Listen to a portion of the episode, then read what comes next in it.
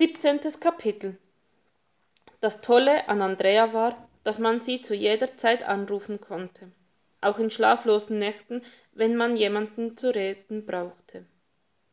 Erzähl mal. Kathi ist nett, und sie scheint damit klarzukommen, dass meine Mutter sie weggegeben hat. Sie hatte viel Zeit, sich daran zu gewöhnen, quasi ein Leben lang. Ja, schon, aber sie ist doch behindert? Ja, trotzdem ist sie deine große Schwester. Das hat der Pastor auch gesagt. Wie geht es jetzt weiter? Ich werde sie besuchen. Mit den Kindern? Erstmal allein. Doch ja, auch mit Felix und Marie. Nur, ich muss sie selbst erst kennenlernen. Traust du ihr nicht? Natürlich traue ich ihr. Es ist nur so neu, so frisch. Ich weiß noch nicht. Das verstehe ich. Wie läuft es eigentlich mit Johannes? Wir gehen Heiligabend zusammen in die Kirche. Nur Kirche? Wie aufregend. Ach komm schon, danach feiern wir bei mir. Scheint was Ernstes zu sein. Vielleicht, aber vorher brauche ich was zum Anziehen. Was trägt man so in der Kirche? Keine Ahnung, frag ihn. Spinnst du? Auf jeden Fall solltest du jetzt schlafen, denn mit dunklen Ringen unter den Augen nutzen dir die besten Klamotten nichts. Stimmt auch wieder. Gute Nacht, du allerbeste Freundin. Gute Nacht, du verrücktes Huhn.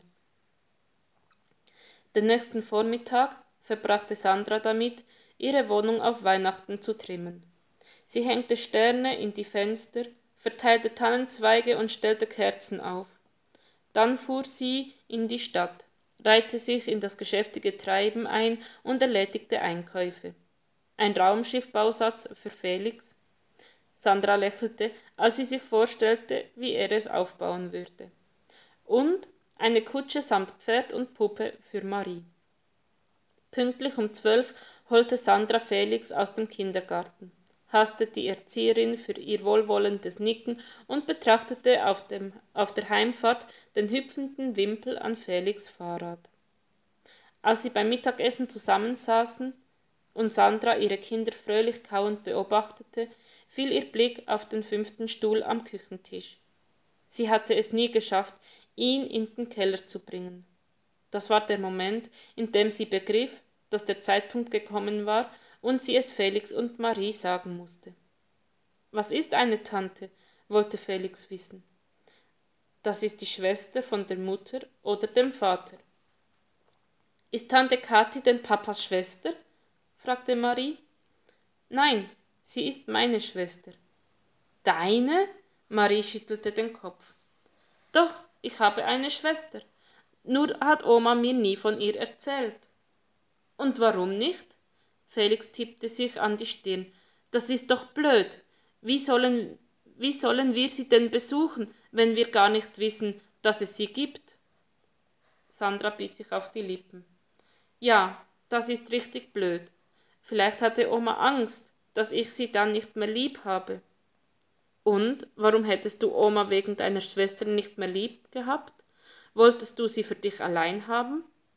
Marie legte den Kopf schief. Nein, bestimmt nicht. Ich hätte Oma immer lieb gehabt. Es ist nur, Tante Kathi ist ein wenig anders als wir. Sie ist so wie Leon aus Felix Marienkäfergruppe. Behindert? Genau. Sie hat sie weggegeben, weil sie behindert ist? Felix Worte schwebten wie eine giftige Wolke im Raum und ließen sie alle für den Moment die Luft anhalten. Können wir sie besuchen? fragte Marie. Ja, sicher, gleich nach Weihnachten. Marie schüttelte wieder den Kopf. Morgen. Aber sonst denkt sie noch länger, wir wollen sie nicht haben. Und damit war alles gesagt.